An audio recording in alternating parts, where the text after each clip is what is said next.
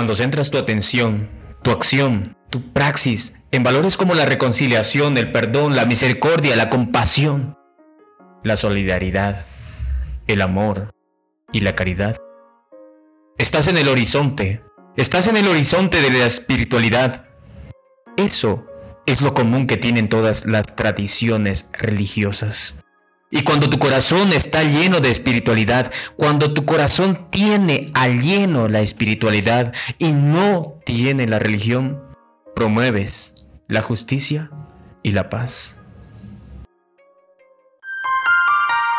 Podcast Polidesia.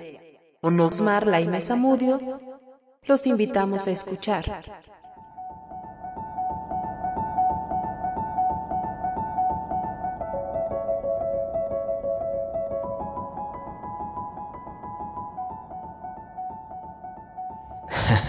Hola, hola, ¿cómo están amigos? Sean bienvenidos ustedes a un episodio más de este podcast que hemos denominado Polidesia, Política, Derecho y Justicia. Hoy, el día de hoy, después de darte la bienvenida, quiero comentarte, así como lo habrás visto en la carátula, vamos a tocar un tema de mucho debate. A lo largo del tiempo ha sido de gran debate, la religión y política. Así, así es, religión y política. Y para iniciar, quiero citar a Rousseau. Este cuando concluye el contrato social con un capítulo denominado a la religión o que hacía referencia a la religión, si bien antes de comenzar quiero dejar muy claro que él no era hostil a la religión, pero tenía ciertas restricciones contra al menos tres tipos de religión. Este distinguía a las siguientes, a la religión del hombre, que puede ser jerárquica o individual, y a la religión del ciudadano, la religión del hombre mencionaba que era jerárquica, era organizada y multinacional. No fomenta en sí el patriotismo, pero compite con el Estado por la lealtad de sus ciudadanos. Este es el caso del catolicismo. Para Roseo, cualquier cosa que destruya la unidad social no tiene ningún valor. Dice que los individuos pueden pensar que la conciencia requiere desobediencia al Estado y tendrían una jerarquía organizada para apoyarlos y organizar la resistencia. Es el claro ejemplo de la religión del hombre no jerárquica, el cristianismo evangélico. ¿Por qué? Porque es informal y, no es jerárquico. Está centrado netamente en la moral y el culto hacia Dios. Está, por supuesto, para Rousseau, es la religión en la que nació y se bautizó el calvinismo. Al principio, Rousseau nos decía que esta forma de religión no solamente es santa, sino que es sublime. Esto hace que esta sea la religión verdadera, decía él, pero lo considera malo para el Estado. ¿Por qué? ¿Por qué razones consideraba malo para el Estado esta religión? Porque el cristianismo es una religión totalmente espiritual, preocupada solamente por las cosas del cielo. La patria para el cristiano no es de este mundo. Como resultado, entonces los cristianos están demasiado desconectados de este mundo real. Esto haría que no luchen en una guerra. ¿Por qué? Porque son malos soldados. Malos soldados para el ejército de los mortales. Esto claramente indicando de que no son de este mundo y no lucharán con pasión y patriotismo. Desde el punto de vista del Estado, este aspecto eh, que más es un aspecto que más le interesa a Rousseau. Él mencionaba que es preferible la religión nacional o la religión civil porque decía que une el culto divino al amor, a la ley y que al hacer del país objeto de culto ciudadano enseña que el servicio del Estado es el servicio del Dios tutelar. La religión del ciudadano es lo que en su tiempo también se llamó religión civil. Es la religión de un país, una religión nacional que nos enseña el amor a la patria, la obediencia al Estado y las virtudes marciales. La religión del Imperio Romano es un claro ejemplo de esto, pero sin embargo, por el hecho mismo de servir al Estado, la religión civil se vería manipulada según ciertos intereses y por eso Rousseau decía lo siguiente, se basa en el error y la mentira, engaña a los hombres y los vuelve crédulos y supersticiosos, pero va más allá. La religión nacional o civil hace que la gente sea, entre comillas, sanguinaria e intolerante. Pero Rousseau también eh, presenta una propuesta presenta su propuesta y indica que debe concederse en sí tolerancia a todas las religiones y cada una debe ser tolerada por las demás. Pero quiere, quiere una pena de destierro para cualquiera que acepte las doctrinas religiosas, no expresamente como dogma religioso, sino como una expresión de conciencia social, basando que en el Estado no debería establecer eh, una religión, pero debería utilizar esta ley para prohibir cualquier religión que sea socialmente dañina, para que sea legal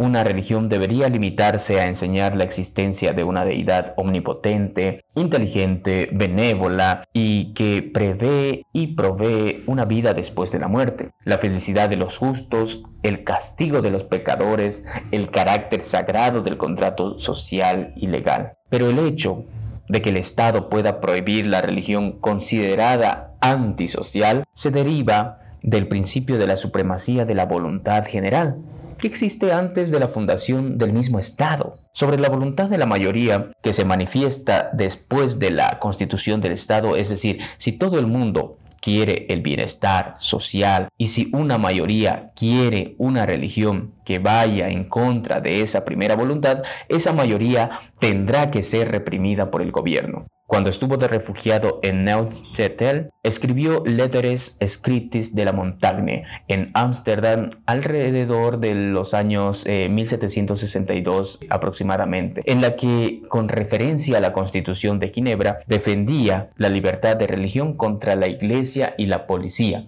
La parte más admirable de este es el creo del vicario de Saboya, profesión Tifoy du Picaire Savoyard, en la que en una frase feliz Roseo nos muestra una natural y verdadera susceptibilidad a la religión y a Dios, cuya omnipotencia y grandeza son para él renovada públicamente cada día. Voy a darme la oportunidad de hacerles escuchar este escrito que cita Espiritualidad y Religión, un texto del pastor René Kibitz de la Iglesia Bautista de Agua Branca, San Paulo, que ha sido inspirado en un hecho real, en la que menciona que el 1 de abril del 2010 la escuadra de Santos, actual campeón de fútbol de San Paulo de ese entonces, se trasladó a una institución que albergaba a 34 personas. El objeto de esta era distribuir huevos de Pascua a niños y adolescentes, la mayoría con parálisis cerebral. Ocurrió que la mayoría de los deportistas no bajaron del autobús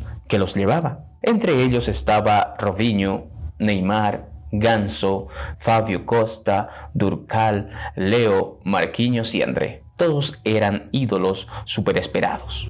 El motivo habría sido religioso. No querrían bajar porque no coincidían en religión ni las personas que estaban representando a la institución como con los jugadores. La institución era la Lara Espírita Mensageiros da Luz de Santo San Paulo, cuyo lema para realizar este evento era denominado asistencia a la parálisis cerebral. Pero visiblemente avergonzado, el entrenador Dorival Jr. trató de convencer al grupo para que participara en la caridad. Al recibir esta negatividad, informó que los jugadores no ingresaron al recinto simplemente porque no querían. No mencionaron que era por el tema religioso, ni nada de eso. Y dentro de la institución los demás jugadores participaron en la donación, entre ellos Felipe, Edu Dracena, Aroca, Pará y Wesley, quienes conversaron y jugaron con los niños. Aquí el escritor, conferencista y pastor Ed René Kibitz de la religión bautista de Agua Branca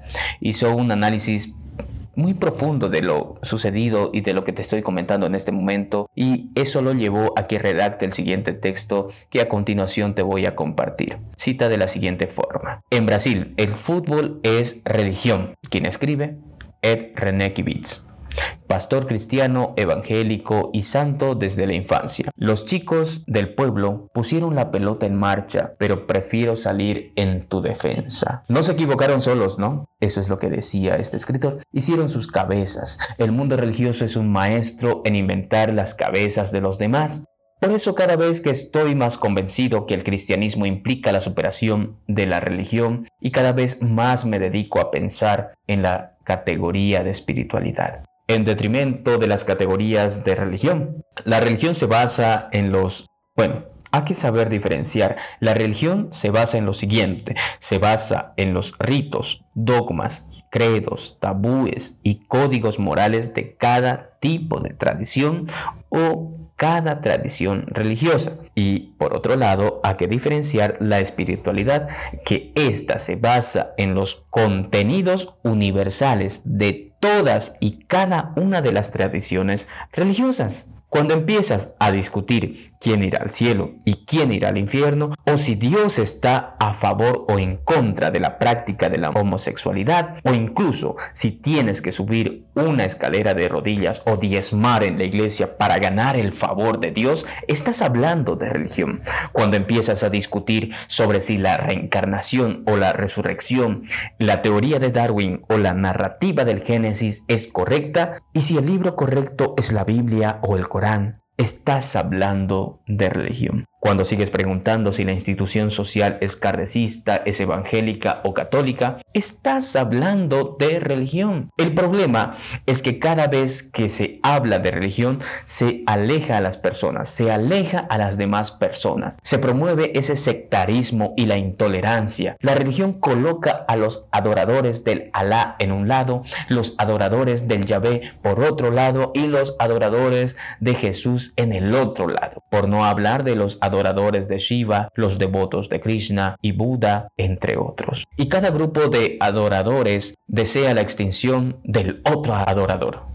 Y cada grupo de adoradores, no sé por qué razón, desea la extinción de otro adorador o por convención a su religión, no lo sé, pero lo hace. Hace que otros dejen de existir como otros y se vuelvan como nosotros. O por exterminio mediante asesinato en nombre de Dios, tal como podemos escuchar y podemos ver en las noticias cuando estos titulares mencionan pues a las religiones de los países árabes, o mejor en nombre de un Dios, alguien termina con su vida, es decir, un ídolo que pretende ser Dios. Pero cuando te centras cuando centras tu atención y tu acción, tu praxis en valores como la reconciliación, el perdón, la misericordia, la compasión, la solidaridad, el amor y la caridad, estás en el horizonte de la espiritualidad común a todas estas tradiciones religiosas. Y cuando tu corazón está lleno de esa espiritualidad, no existe una religión, no existe una religión en la que solamente pienses